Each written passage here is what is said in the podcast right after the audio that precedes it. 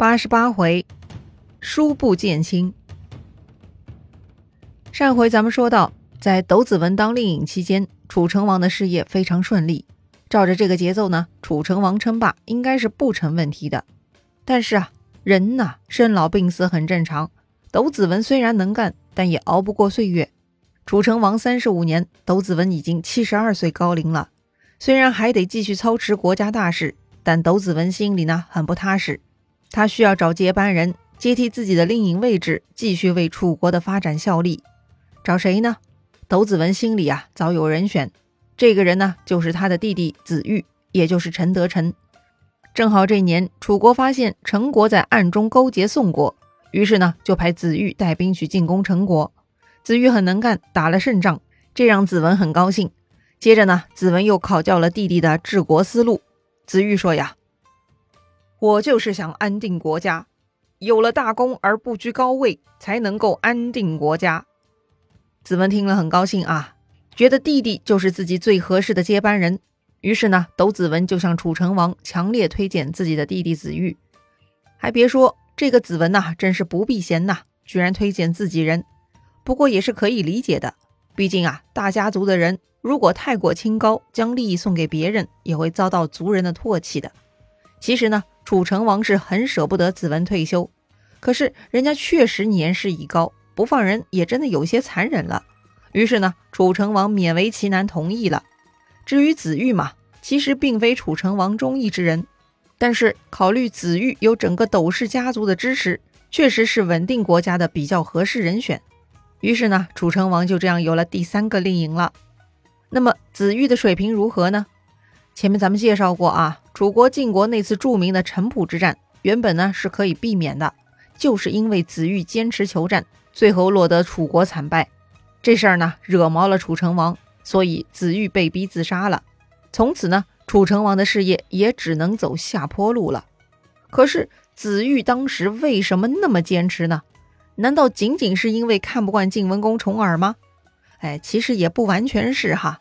子玉呢，这也是恼羞成怒的结果。《左传》记录，楚成王三十七年，也就是鲁僖公二十五年，秦国人在晋国人的帮助下进攻了弱国。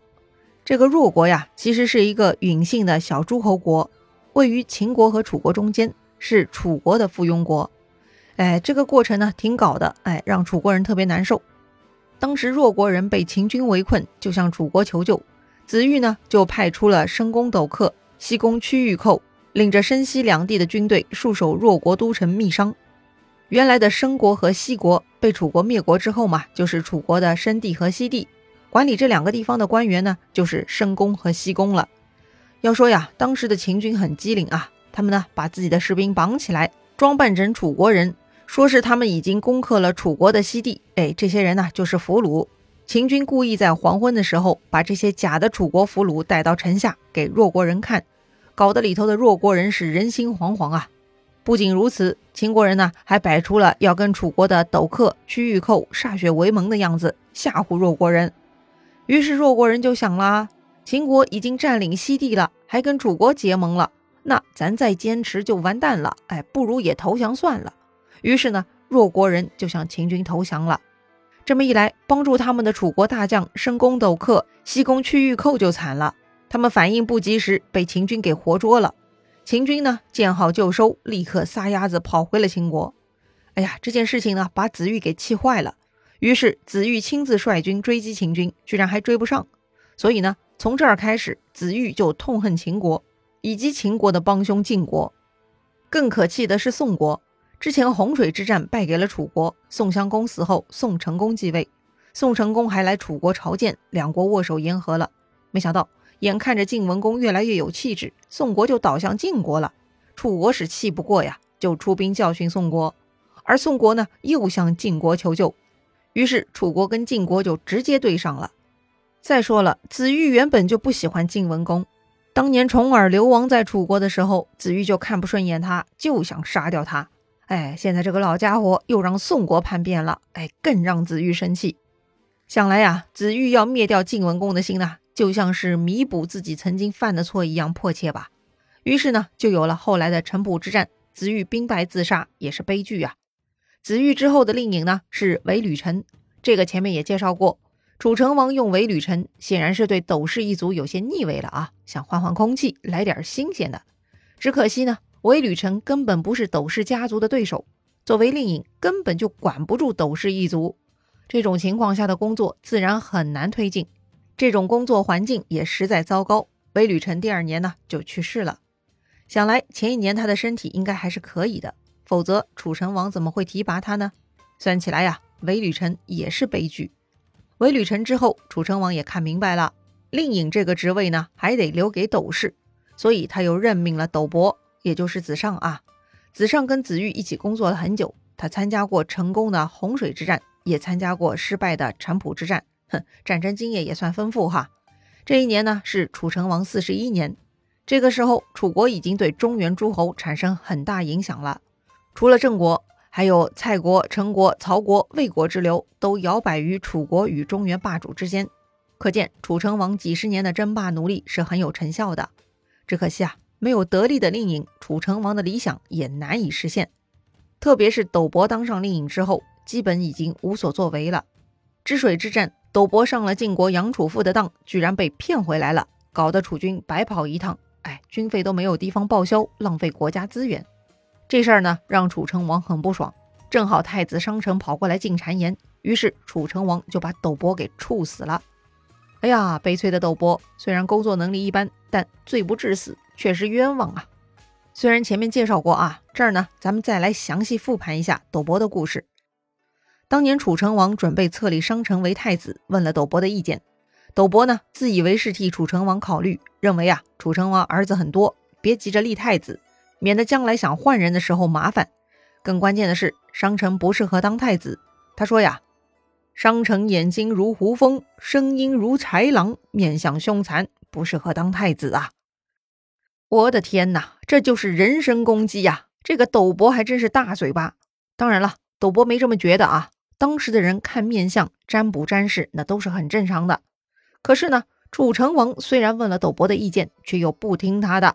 之后还是册立了商臣，这下呢，斗伯是枉做小人了，还严重得罪了商臣。于是呢，治水之战明明只是斗伯中计无功而返，却被商臣污蔑为私通晋国。老糊涂的楚成王居然就受此挑唆而杀掉了斗伯。你说斗伯到底有什么错呢？错就错在他不知道书不兼亲啊，人家是父子关系，你凭什么在中间说三道四呢？人家关上门还是一家人呢，而且你说人家儿子长相凶残，哼，疯了吧？自己的孩子呀，长得再丑那都是好看的，攻击人家儿子的相貌，等于在攻击人家父母的相貌。哎，斗伯真是昏了头了。好吧，斗伯呢说了实话，却为此付出了生命的代价，值得后人引以为戒呀。但是呢，现实很打脸，当然打的是楚成王的脸哈。因为全被斗伯给说中了，果然呐，没几年，楚成王看太子商臣不顺眼，就想换太子。当时啊，楚成王想立另一个儿子公子直当太子，可是呢，事情还没做，风声就走漏了。啊，当然这也正常啊，太子买通国君身边的人，这种事情也经常有。话说商臣得知此事，赶紧找自己的老师潘崇商量对策，该怎么处理呢？潘崇很冷静啊，他说。第一步得先确认消息，万一是个假消息，轻举妄动反而倒霉。那如何确认呢？潘崇有主意，他呀让商臣宴请他的姑母江米，而且要故意在宴席上不敬，哎，惹毛他，看看他啥态度。因为这个江米跟楚成王关系好，他八成知道内情，会说漏嘴的。那么这个计策行得通吗？太子商臣啊，很信任自己的老师，于是就立刻照办了。话说那个江米，他确实已经知道楚成王的想法了。可是突然太子邀请他赴宴，江米呢也没有多想就去了。但是啊，宴席之上，商臣呢故意拽得很，他对江米很不敬，惹得江米是当场发作，痛骂商臣是贱东西，而且是越骂越起劲，说呀：“呸！难怪君王要杀你，而另立公子直当太子。”江米骂完，出口恶气，就拂袖而去了，留下商臣一脸惊愕。哎呀，老师这招真灵啊！获得的信息量也太大了吧！没想到啊，没想到父王不仅要换太子，还要杀掉自己呀。